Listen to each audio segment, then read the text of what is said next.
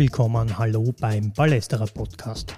Mein Name ist Simon Hirt und bei uns geht es heute im dritten und letzten Teil unseres EM-Spezials um ein Hintergrundgespräch zum Thema Frauenfußball mit Birgit Ritzinger. Sie ist Journalistin und Autorin und wird uns heute einige Einblicke in den Frauenfußball geben. Ein Hinweis noch, bevor wir loslegen. Das ist der letzte Podcast vor einer Sommerpause. Wir werden dann wieder im August alle 14 Tage neue Folgen zur Verfügung stellen. Hallo Birgit, schön, dass du dir Zeit genommen hast. Gerne. Ja, du ähm, bist ja eine Fußballexpertin, auch vor allem was den Frauenfußball betrifft und hast auch ein Buch dazu geschrieben. Vielleicht kannst du mal zum Einstieg uns darüber was erzählen. Hm, ich habe das Buch zwar schon geschrieben, aber leider ist es noch nicht erschienen. Mhm. ähm, ich hoffe, es wird im Herbst erscheinen. Ähm, ja, es geht um die Geschichte des Frauenfußballs in Österreich. Also wirklich so. Und die Geschichte fängt früher an, als man vielleicht denken mag.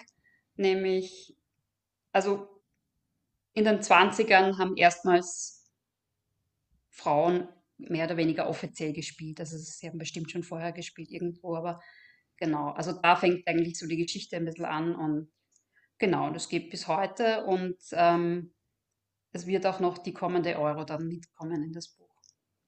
Sehr spannend, sehr spannend. Ab wann ist es dann zu haben? Ja, leider kann ich es noch nicht genau sagen. Ich hoffe im Herbst, aber genaues weiß ich leider noch nicht. Okay, das ist vielleicht die perfekte Lektüre, um die EM nochmal Revue passieren zu lassen.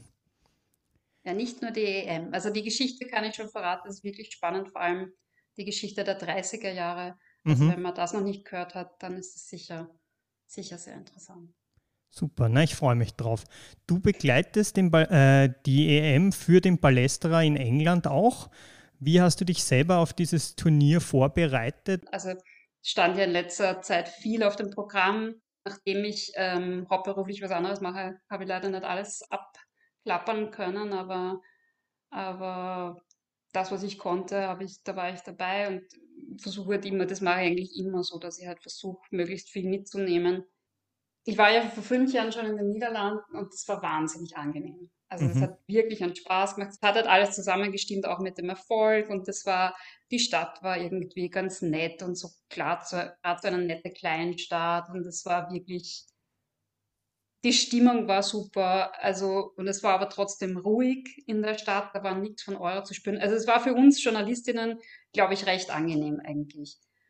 Und das erwarte ich mir von England nicht. Ich glaube, es wird alles viel, viel stressiger. Es wird ganz viele, also es gibt ähm, viel, viel weitere Reisen. Also Österreich hat es ja besonders blöd erwischt mit den Reisen, weil ähm, Österreich spielt verteilt äh, fast durchs ganze Land. Also im in der Mitte in Manchester und dann im Südosten und im Südwesten, in Brighton und in Southampton. Mhm. Also Österreich hat mit England das, ähm, als einziges Team solche weiten Strecken und auch als einziges Team drei verschiedene Spielorte. Sportlich gesehen, du hast ja auch einen Text im aktuellen Ballesterer der EM-Ausgabe geschrieben und da schreibst du Außenseiterinnen unter Erwartungsdruck. Wie, wie würdest du das ein bisschen genauer beschreiben oder uns erklären? Ja, ich glaube, es ist genau so. Ähm, vor fünf Jahren hat sich, haben sich nicht viele Leute dafür interessiert vor der Euro, was da jetzt Österreich bei der Euro abliefern wird. Und ich glaube, wir wissen ja, können uns alle erinnern, was da für ein Hype entstanden ist durch die Erfolge eben und es war halt, niemand hat sich was erwartet. Ja, Österreich ist dort als krasser Außenseiter hingegangen und dass man da die Vorrunde sogar gewinnt vor Frankreich und Schweiz und Island hinter, hinter sich lässt, das konnte man nicht erwarten und dann sogar noch ins Halbfinale. Also das war alles ein, eine, eine komplette Sensation. Das ist, die sind in einen Lauf gekommen, das war, das war schon ziemlich, ziemlich erstaunlich. Und auf Basis dieses Erfolgs ähm, merkt man, dass die Medien, aber vielleicht auch die Außenwelt ähm, jetzt auf einmal viel höhere Erwartungen hat. Also es wird extrem viel berichtet jetzt und, und natürlich fragt man dann immer wieder, naja, kann man das wiederholen, was man vor fünf Jahren geschafft hat? Und, ähm, und das, der Punkt ist, sie sind aber noch immer klare Außenseiterinnen. Also von der Rolle hat sich gar nicht so viel geändert zu vor fünf Jahren. Also Österreich gehört zu den drei, vier am schlechtest platzierten in der Weltrangliste am schlechtest platzierten Teams, die da mhm. dabei sind. Ähm, ja, und in der Gruppe sind Norwegen und England die klaren Favoriten. Aber mhm. natürlich ähm, erwartet man jetzt einfach, wie es halt immer ist, und das ist auch ein bisschen typisch Österreich. Ne? Jetzt denkt man, ha, vor fünf Jahren waren die so erfolgreich, na, das muss doch jetzt wieder klappen. Und ich glaube, so solche Sensationen im Fußball passieren nicht mehrmals hintereinander. Also Griechenland ist Europameister geworden bei den Männern und vier Jahre später, weiß ich nicht, glaube ich, waren sie in der Vorrunde draußen. Also, mhm. Mhm. Wir wollen ja ein bisschen auch um, um diese EM herumreden oder auch Hintergründe ein bisschen uns anschauen. Du hast von diesem Hype nach 2017 gesprochen. Was ist denn von dem übrig geblieben und was hat der jetzt bewirken können in diesen fünf Jahren dazwischen? Ja, sehr spannend. Also der Hype war eigentlich so schnell weg, wie er gekommen ist, muss man ehrlich sagen. Es war dann so nach der Euro noch so ein bisschen, hat man so noch nachberichtet und hat mal geschaut, wie ist es denn eigentlich jetzt, wie schaut denn die Situation des Frauenfußballs in Österreich aus. Und das ist dann aber relativ schnell wieder verschwunden, das, das Interesse von, so von vielen Seiten am Frauenfußball. Es hat auch ein bisschen mit den Leistungen zu tun, aber ich glaube, das war nicht das, das Hauptausschlaggebende. Ähm, es war dann in der WM-Qualifikation so im Herbst nach der Euro ein 0 zu 4 gegen Spanien, wo die Leistung wirklich überhaupt nicht gut war. Und ich glaube, da, glaube ich, ist so endgültig das Interesse weggekippt. Mhm. Mm. Mhm. Ähm, ich glaube, es ist dann ähm, mit, mit dem Wechsel von Teamchef Dominik Thalhammer, das war 2020, der ja dann auch zu einem Männerfußballclub, zum LAS gegangen ist und dann auf äh, eben eine Frau, Irene Fuhrmann, ist das Interesse wieder so gewachsen, weil das war dann doch irgendwie ganz spannend. Einer aus dem Frauenfußball kommt in der ersten Männer-Bundesliga unter und, und eine Frau als erste Teamchefin. Also da war dann wieder so, kam dann wieder so Interesse, weil das war doch irgendwie ganz interessant für die, für die Medien und auch für die Außenwelt. Ähm, und naja, dann ging, das halt wieder runter, wie das, wie das halt war. Ähm, und jetzt ist es aber, die letzten ein, zwei Monate ist es eigentlich unfassbar, was, was jetzt, also fast jeden Tag höre oder lese ich irgendwas irgendwo. Also ich schaue, habe jetzt auch ein bisschen geschaut in deutschen Medien, also da wird relativ wenig berichtet über, über die bevorstehende Euro. Also das, das ist schon ein, bin, bin selber überrascht, was da jetzt los ist. Das ist schon enorm. Mhm, mhm. Bei so großen UEFA- oder FIFA-Turnieren geht es ja auch immer ums Geld. Also es wird viel Geld gemacht, ähm, vor allem bei den Männern. Ähm, und die Prämien für die Spielerinnen sind im Vergleich zu den Männern Peanuts, muss man sagen. Wie, wie erklärst du das oder wie, wie kann man damit umgehen? Es gibt ja auch äh, Debatten über Equal Pay und die USA äh, haben das ja mit einem Rechtsstreit auch durchgesetzt. Wie, wie ist da so die aktuelle Lage, sage ich mal? Hm. Also ja, das mit den Peanuts bestätige, bestätige ich. Ähm, um jetzt nur so zwei Zahlen zu nennen, die Prämien bei der anstehenden Europameisterschaft in England, also die Gesamtprämie, die ausgeschüttet wird, wird bei 16 Millionen Euro liegen. Die ist schon verdoppelt worden vom letzten Mal. Und zum Vergleich bei den Männern waren es trotz Corona-Reduktion letztes Jahr 331 Millionen. Also das heißt, die Frauen bekommen ein 20. Es sind mhm. acht Teams weniger, das soll man vielleicht noch berücksichtigen, aber der Unterschied ist einfach zu groß, das will ich damit sagen. Also ich kann nachvollziehen, dass es einen Unterschied gibt, ähm, aber der Unterschied ist viel zu groß. Und, und gleichzeitig muss man auch sagen, dass es bei den Männern, dass das unfassbare Auswüchse hat, was, was da gezahlt wird. Ja. Ähm, ich sage auch, ich sage auch nicht, dass man die, die Prämien so, dass man alles sofort angleichen soll. Das wird man wahrscheinlich nicht schaffen, aber natürlich der Unterschied muss kleiner werden und bei den Männern, gerade jetzt bei Ablösesummen oder so, sollte man natürlich schauen, dass dem Ganzen einmal ein Deckel aufgesetzt wird. Ähm, was sich aktuell so tut, ja zuletzt ähm, ganz super Entwicklung. Der spanische Fußballverband stellt Frauen und Männer jetzt gleich in Bezug auf die Nationalteams. Also da geht es um Zahlungen und um Rahmenbedingungen. Dann natürlich die USA, hast du schon erwähnt. Die haben in einem jahrelangen Rechtsstreit es endlich geschafft, ähm, gleichgestellt zu werden finanziell. Und in den USA muss man dazu sagen, ist ja Fußball eigentlich ein Frauensport. Und USA, also es ist ja komplett anders als, als in Europa. Ähm, und die Frauen sind natürlich auch viel erfolgreicher. Also da ist es ja mehr als gerechtfertigt, ohne Frage. In Norwegen ähm, bekommen beide Nationalteams auch seit einiger Zeit gleich viel bezahlt und da haben die Männer auf einen Teil verzichtet.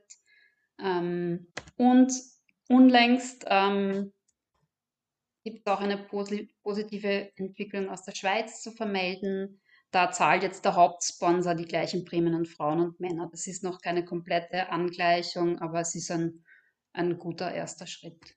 Also es tut sich was und außerhalb Europas gibt es auch einige Nationen, wo, wo Gleichbezahlung zumindest in Nationalteams erreicht wurde. Brasilien, Neuseeland fallen wir jetzt ein. Also es tut sich was, aber selbstverständlich sind die Unterschiede noch immer riesengroß. Und vor allem bei den Clubs, wir haben jetzt noch gar nicht über die Clubs besprochen, bei den Clubs sind die Unterschiede noch einmal, noch einmal riesig. Mhm, mhm. Ich habe auch ein Statement vom Geschäftsführer Bernhard Neuhold des ÖFB gelesen, wo er gesagt hat, die EM sei eigentlich ein Minusgeschäft für den ÖFB. Ich kann, jetzt, kann das jetzt schwer beurteilen, aber mir, mir, mir fällt dazu nur ein Vergleich ein. Ähm, im ORF-Radio ist auch Ö3 die Cash-Cow und trotzdem ähm, sagt man nicht, Ö1 muss abgeschafft werden. Also hoffe ich zumindest nicht. und ich meine, so ist es halt mal. In einem Unternehmen, glaube ich, gibt es immer einen Bereich, der das Geld einbringt und einen anderen Bereich, der es vielleicht einfach schwerer hat. Ja. Das ist halt im Frauenfußball nur schwerer. Also ich kann es jetzt nicht beurteilen, weil ich, ich weiß nicht genau, wie wieder die Zahlen sind, aber ja. Mhm, mhm. Ist so. Du hast das jetzt. Nicht gut, aber ist so. Du hast das jetzt kurz angesprochen, auch schon in den Vereinen und speziell auch in Österreich sind ähm, die Strukturen nochmal ganz andere, nämlich viel weniger professionell. Mit welchen Problemen hat da der Frauenfußball aktuell zu kämpfen? Mm, man muss sagen, dass die Diskrepanz in Österreich, vom, was das Level betrifft, zwischen Nationalteam und Liga sehr groß ist. Während des Nationalteams schon so ein Stück hinter der Welt, hinter der Europaspitze ist, ist beim, bei den österreichischen Teams und vor allem bei den Teams hinter St. Pölten der Unterschied noch riesengroß. Also da hat Österreich Nachholbedarf. Ähm, die besten Spielerinnen gehen früh ins Ausland. Ähm, es hat sich was gebessert in den letzten Jahren, aber es ist halt einfach noch so viel Aufholbedarf. Also, also es gibt, ähm, die meisten Spielerinnen bekommen Taschengeld. Mhm. Ähm, es gibt jetzt St. Pölten, ist das dominierende Team jetzt seit einigen Jahren da steckt auch sehr viel Engagement dahinter. Ähm, wir haben einige Profispielerinnen, also sicher so um die zehn oder so. Ähm, das, ist, das ist sicher was Neues, das hat es lange Zeit nicht gegeben. Entschuldige, wenn ja. ich dich kurz unterbreche. Ich ja. habe von einer Studie auch gelesen aus dem Jahr 2018, in der analysiert wurde, dass in der österreichischen Liga durchschnittlich 500 bis 600 Euro brutto im Monat bezahlt wurden. Hat sich da was verändert an dem?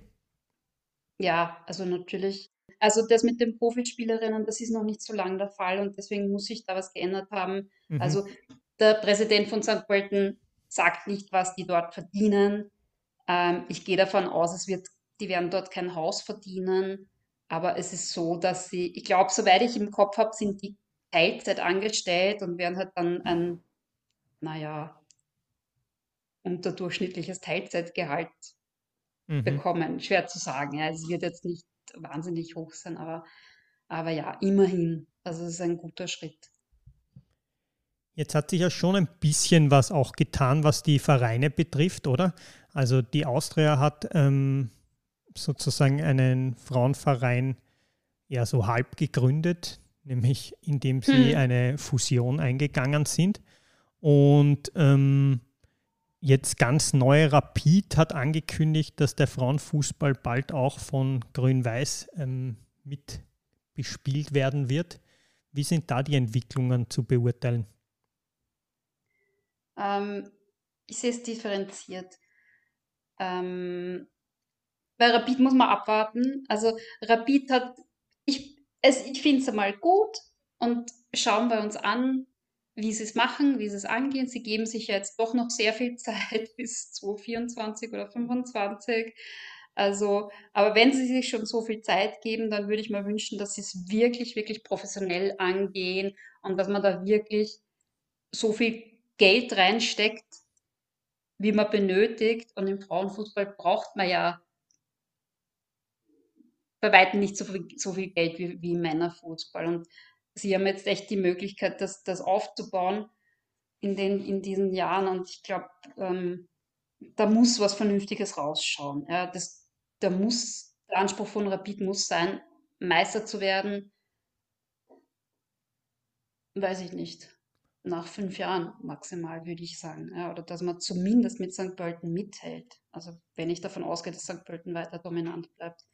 Ähm, das muss man ganz einfach abwarten. Aber sie haben wahnsinnig lang herumgeeiert, sie haben wahnsinnig lang Ausreden gehabt, sie müssen jetzt das Trainingszentrum bauen und so. Also das habe ich schon sehr nervig gefunden. Und Warum war das glaub, so? Ja, warum?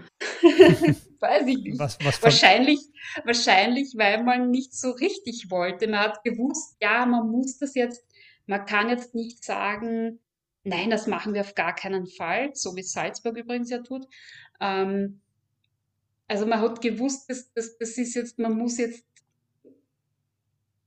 das geht nicht, ja. Mhm. Und Deswegen haben sie immer gesagt, ja, wir haben das eh, wir haben das eh im Plan, aber zuerst müssen wir das Trainingszentrum fertig bauen und so. Und das ist halt, ähm, ja, also der Wille, glaube ich, hat gefehlt. Und meiner Einschätzung nach ist es jetzt auch nur passiert aufgrund ähm, eines weiblichen Fans von Rapid, der einen, der einen Antrag gestellt hat ähm, darauf, dass ähm, weiß es nicht mehr genau, wie der Inhalt war, dass man sich, dass man quasi in den Frauenfußball einsteigt. Mhm. Und ich glaube eigentlich, dass sie es nur deswegen jetzt, ähm, jetzt gestartet haben.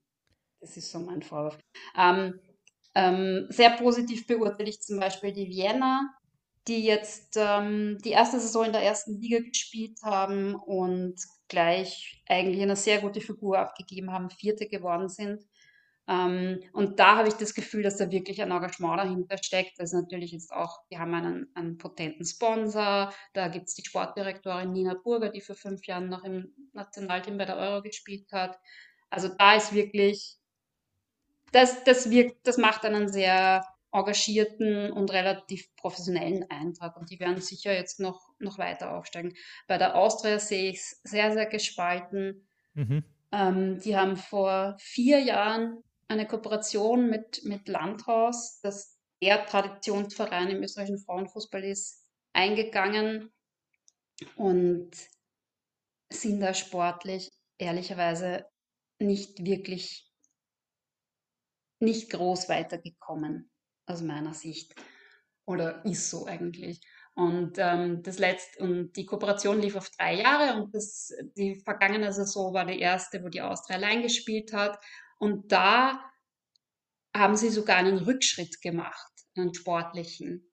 Also sind jetzt Dritter geworden hinter Sturm und vorher waren sie Vizemeister und das fand ich schon sehr enttäuschend. Nicht nur das, sondern dass sie eigentlich noch nie, zumindest kein ähm, Ligaspiel, noch nie in Favoriten ausgetragen haben, auf, also quasi in der Heimstätte der Austria, sondern immer am Landhausplatz noch immer spielen. Das ändert sich nächste Saison, aber das fand ich eigentlich relativ peinlich. Und noch dazu waren dort immer, ich war öfter auch am Landhausplatz und da sind immer recht wenige Leute. Und ähm, das heißt, da hat einfach so die Seriosität auch gefehlt, das, das wirklich betreiben zu wollen, dass das eher als ja, Alibi oder als halbherzige Geschichte gesehen.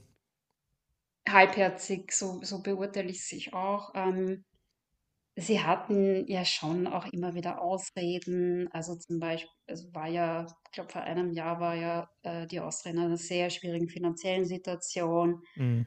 Und da habe ich dann so gehört, naja, quasi, man kann ja froh sein, dass man das Frontteam überhaupt, überhaupt halten konnte, weil, weil viele, also von den Fanseiten anscheinend viel gekommen ist, naja, das Frontteam können wir eh abschaffen, aber das Frontteam frisst nicht die großen Gelder. Also mhm. Und Red Bull Salzburg, wie schätzt nicht. du das ein? Da gibt es einfach kein, kein Bedarf, kein Interesse, keine, Na, also keine sagen, Pläne. Das nein, das, das rechnet sich nicht. Also die trauen sich wirklich dezidiert zu sagen, nein, machen wir nicht. Die eiern auch nicht herum. Ist auch konsequent. Ähm, ist glaubst, aber interessant. Du, glaubst du, dass sie bei der Haltung bleiben werden? Mm, ich glaube ich glaub nicht. Ich glaube nicht, weil äh, der Schwesterverein in Leipzig ist ja schon im Frauenfußball mhm. engagiert. Mhm. Und deswegen, vielleicht schauen sie sich das an, vielleicht wollen sie das wirklich vernünftig planen. Weiß ich nicht, ob die es jetzt schon planen. Schwer zu sagen. Aber ich glaube, über kurz oder lang wird es auch Salzburg machen. Mhm. Ähm, das Zuschauerinteresse in der Liga ist im letzten Jahr besser gewesen als davor, aber es ist trotzdem noch sehr überschaubar. Wie, was sind da so die Gründe dafür? Gründe dafür sind, kann es ähm, zu sagen. Also, also reden ja. wir auch ein bisschen über Zahlen. Ich glaube, ähm, das bestbesuchte Spiel waren, glaube ich, 1300 Zuschauerinnen. Ist das richtig? Hast du es? 1700. 1700. Aber aber ja, aber das sind nicht die normalen Zuschauerzahlen. Also in dieser Saison ist viel Positives passiert, aber wenn ich kurz zurückschauen kann, auch vor Corona, mhm. wo ja gar keine Zuschauer teilweise erlaubt waren, ähm, war man bei einem Schnitt von knapp über 100. Und warum so wenige Zuschauerinnen kommen, liegt dran, das die meisten nicht wissen, glaube ich. Also über die Liga wird jetzt, wird ja jetzt in keinster Weise regelmäßig berichtet. Okay, ORF.at hat jetzt, hat jetzt, glaube ich, zumindest die Tabelle, aber ja, auch sehr, auch recht, sehr, sehr versteckt. Ähm, ORF Sport Plus überträgt 2018 auch ähm, einige Live-Spiele, aber da hat sich nicht, nichts getan, außer in dieser Saison, wo meiner Ansicht nach so ein bisschen ein Wettkampf entstanden ist, wo sich ein paar Teams gematcht haben um den Zuschauerinnenrekord in der Liga. Und der ist tatsächlich jetzt drei oder viermal gefallen in dieser Saison. Und da muss ich sagen, also erstens einmal denke ich mir, aha, geht ja doch. Mhm. Man kriegt ja doch Leute ins Stadion. Und natürlich war das mit Gratis-Eintritt. Aber es ist okay. Also wenn, trotzdem hat man, die, hat man über 1000 Leute ins Stadion gebracht. Also warum, das ist, das ist ja in Ordnung, wenn man das auf diese Weise probiert. Man hat man hat's gemacht eben mit solchen, mit Gratis-Eintritten, man hat es gemacht mit ähm, Doppelveranstaltungen, wenn es jetzt ein Alltag Vorderland, denke ich jetzt zum Beispiel, wenn der Männerverein auch gespielt hat. Bei St. Pölten haben sie das auch gemacht, bei Sturm bin ich mir jetzt nicht sicher. Ähm, genau, also es hat alles was gebracht und, und wie gesagt, ähm, und positiv erwähnen muss man da Alltag Vorderland, die haben ohnehin den höchsten Zuschauerinnenschnitt, ähm, die sich da sehr bemüht haben und die da auch eben über 1000 Zuschauerinnen ins Stadion gebracht haben. Ähm, Sturm Graz hat das geschafft, St. Pölten hat es geschafft.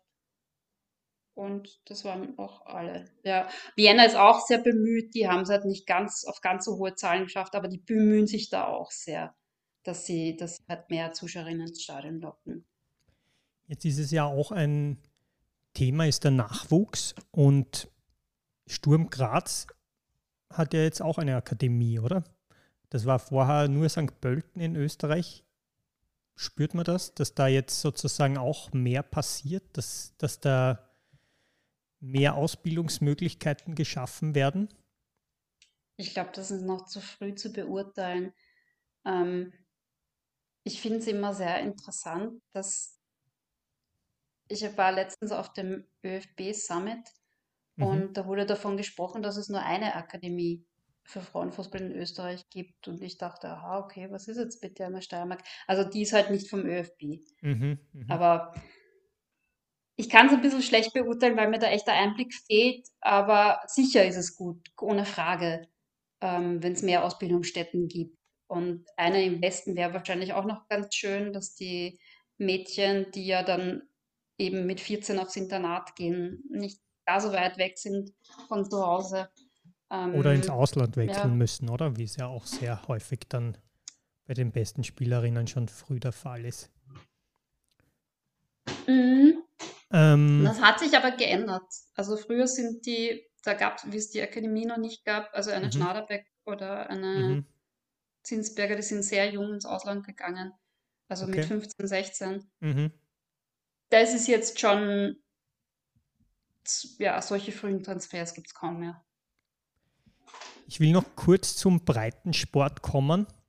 Da ist ja oft auch so die Debatte der Ballkontakte, also dass es einfach für junge Mädchen viel schwieriger ist, auch nur annähernd gleich viele Ballkontakte, sei es jetzt im, am Fußballplatz, im Käfig, in der Schule zu bekommen, dass das eigentlich das zentrale Hauptproblem ist, dass weniger Mädchen ähm, sich für den Fußball interessieren, selber Fußball spielen und dann vielleicht auch ähm, professioneller Fußball spielen. Siehst du das auch so? Ehrlich gesagt kann ich das nicht beurteilen. Ich weiß es nicht, weil ich, ich weiß ehrlich gesagt nicht, ob, ob ähm, wie es an den Schulen, wie an den Schulen Fußball gespielt wird, ob da gemischt gespielt wird, ob da ob da eh nur Mädchen spielen, und, also Mädchen und Burschen extra. Ich habe schon davon gehört, dass auch Mädchenteams in Schulen sind, aber das kann ich echt, ähm, echt nicht beurteilen. Fakt ist, dass es, dass es an der Breite in Österreich erheblich mangelt. Mhm. Ähm, laut aktuellen Zahlen gibt es in Österreich nur knapp 11.000 Spielerinnen. Ähm, früher hat man immer eine Zahl von 20.000 genannt, aber da hat man jetzt ähm, quasi die Statistik bereinigt und einfach sozusagen Parteileichen beseitigt. Deswegen kann man überhaupt nicht beurteilen, ob jetzt eigentlich mehr Spielerinnen, ob es jetzt eigentlich mehr Spielerinnen in Österreich gibt oder weniger. Oder also man kann nicht sagen, was sich seit 2017 getan hat in Wahrheit. Mhm. Oder ich zumindest nicht, vielleicht weiß es der ÖFB intern, aber und das ist eine sehr geringe Zahl. Und aus der mangelnden Breite oder aus der Breite entsteht die Spitze. Es gibt auch zu wenig ähm, Vereine für mhm. Mädchen also, und für, für Frauen. Ich habe von einem Verein zum Beispiel gehört, wo Mädchen sogar abgewiesen werden, weil sie es zum Beispiel, weil das Niveau nicht gut genug sind, weil selbst ein Zweit Drittliga-Verein, ähm, der drei Teams hat, aber wenn man jetzt wenn das halt das Niveau nicht passt, dann haben, haben halt die, sind die im Wiggelwoggel, weil, weil die schlechteren Spielerinnen quasi das Niveau dann runterdrücken. Mhm. Und ähm, ja, es gibt dann, man darf, also die Mädchen dürfen zwar jetzt länger oder zumindest teilweise länger bei den Burschen mitspielen. Früher war das ja mit 14 vorbei, jetzt geht das, glaube ich, so bis 16. Ähm, aber trotzdem, irgendwann müssen sie weg von den Burschen. Und das ist ja auch gescheit so, weil sich, ähm, weil sie dann einfach körperlich nicht mehr, nicht mehr so stark sind wie die Burschen. Ich frage jetzt noch ein bisschen provokant, wäre nicht zum Beispiel eine Quotenregelung weiter unten auch eine Möglichkeit, um da einfach die Breite sowieso zu öffnen?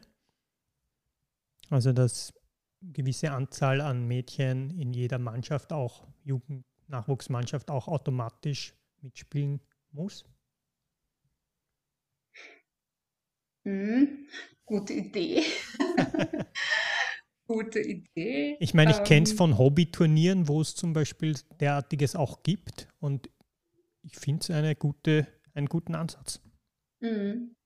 Was würdest du da für eine Quote vorschlagen?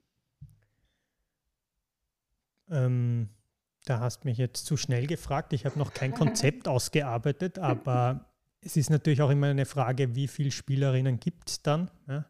Ähm, aber ich glaube, dass man so natürlich die Breite auch fördern könnte, wenn es fixe Plätze gibt, wenn es. Ich glaube, dass sich das Spiel auch verändern würde. Ja? Und mhm. Aus meiner Sicht in eine positive Richtung. Mhm. Aber vielleicht auch, ich meine, ich kann mir, ich habe jetzt schon im Kopf, äh, wie viele Proteste es da von Vereinen geben würde. Also dann die Vereine sagen, ja, es gibt aber keine Mädchen da, das, was können wir da machen? Aber, aber vielleicht auch so mit einer Art Bonus, wenn man, dass man einen Bonus bekommt, wenn man je mehr Mädchen man einsetzt. Ob das jetzt ein Punktebonus ist oder irgendwelche anderen Leistungen, aber ja. Ja, also ich denke mal, äh, man stößt sicher auf große Proteste, aber das wäre ja, das wäre, glaube ich, ein normaler Prozess, eine normale mhm. Reaktion, wenn man Dinge verändern will. Mhm. Hm. Ähm, ich will jetzt noch ein bisschen dazu kommen. Der Balestra-Chefredakteur Jakob Rosenberg hat in seinem Leitartikel der EM-Ausgabe geschrieben, dass es nicht Frauenfußball, sondern nur Fußball gibt. Siehst du das Wording im Frauenfußball als problematisch? Hm. Also ja, ich stimme zu, dass es nur Fußball gibt. Es Frauenfußball ist kein anderer Sport. Aber, und ich weiß, es gibt manche, die den Begriff, die sich sehr an den Begriff stören, den Begriff Frauenfußball, nämlich auch, dass das so in einem Wort ist und weil es das ja in anderen Sportarten in der Form nicht gibt. Ähm, das, der Begriff Frauenfußball ist aus Deutschland rübergeschwappt vor einigen Jahren und ist jetzt einfach schon sehr eingeführt. Und ich gebe zu, dass ich ihn auch so verwende. Und ich glaube, wir im Palästerer verwenden wir ihn auch so, also genauso in einem Wort.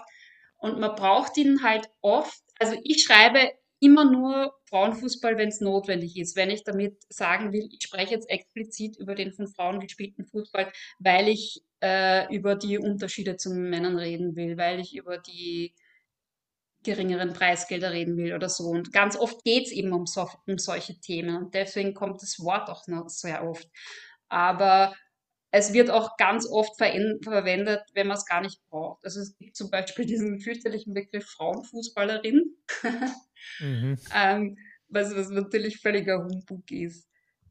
Ähm, was, was, was, mir noch dazu einfällt, ist, ähm, also ich glaube, so bei den letzten Turnieren war es noch, das war auf einem der deutschen Sender, da gab es einen oder mehrere Kommentatoren, die dann die dann gesagt haben, was weiß ich, die, die Schweden verteidigen schlecht und nicht die Schwedinnen. Und ich denke mal, also das hat ja nichts mit Gendern zu tun, das ist einfach nur Grammatik und solche Sachen. Also da gibt es schon noch einiges. Also ich vermeide zum Beispiel auch den Begriff Mannschaft. Mhm.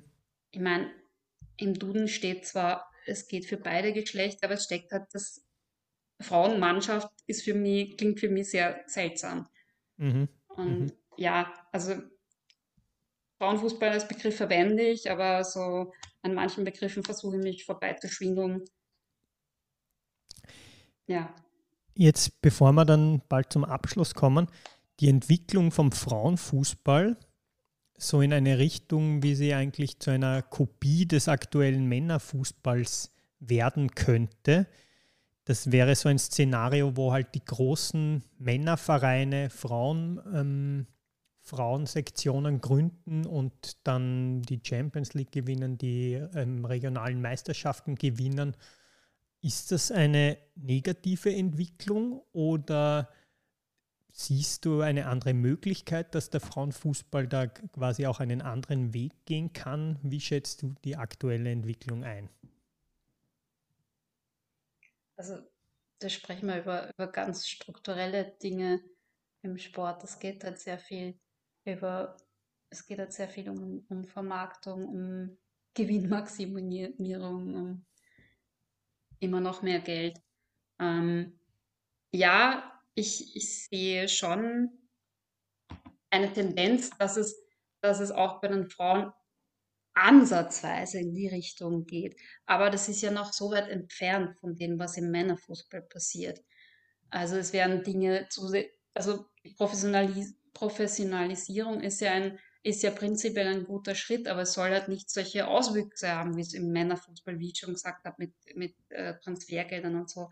Aber ähm, bei, dem, bei der letzten Weltmeisterschaft hat er, ähm, hat er ich behaupte, ist der Gianni Infantino, FIFA-Präsident, draufgekommen, dass man auch mit Frauenfußball Geld machen kann, weil da waren ja auch recht gute Zuschauerinnenzahlen und deswegen, oder deswegen, aber er hat dann entschieden, dass bei der nächsten Weltmeisterschaft statt 24 32 Teams spielen würden. Und aus meiner Sicht ist das rein aus, aus finanziellen Gründen. Ja. Je mehr Spiele, desto mehr Tickets kann ich verkaufen, desto mehr TV-Gelder.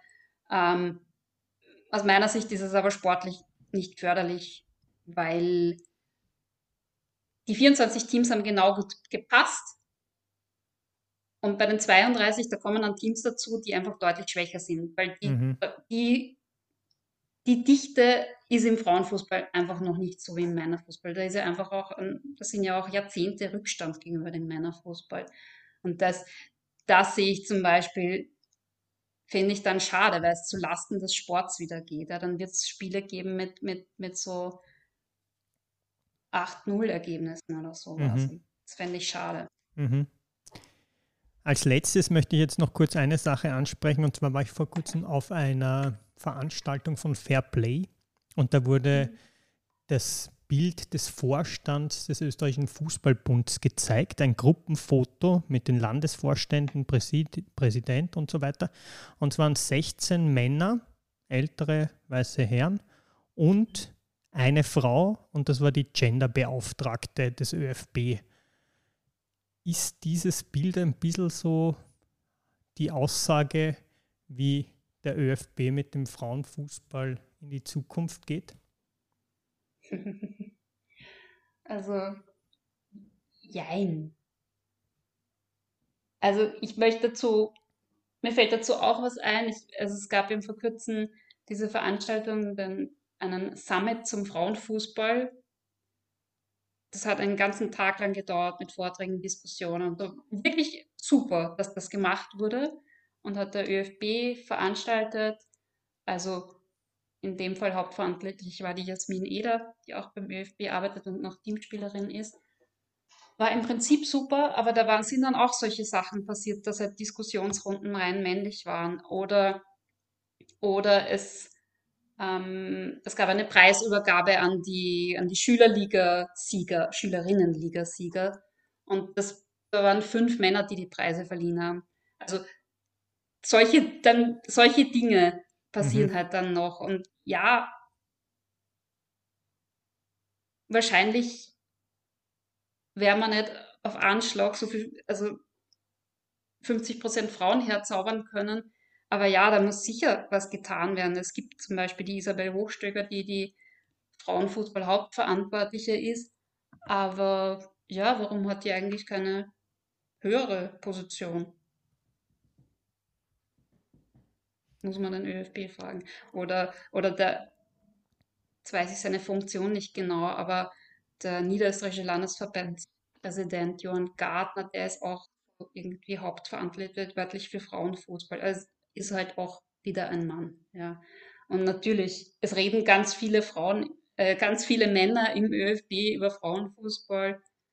Und ähm,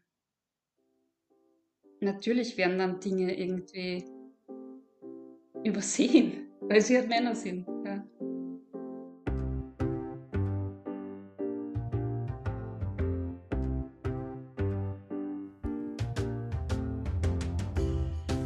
Das war ein Gespräch mit Birgit Rietzinger.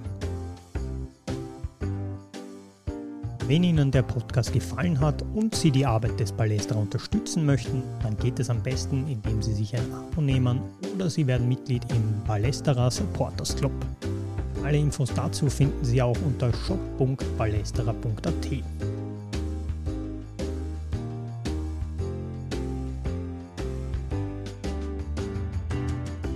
Ich sage vorläufig Danke fürs Zuhören bei unserer letzten Folge der ersten Staffel.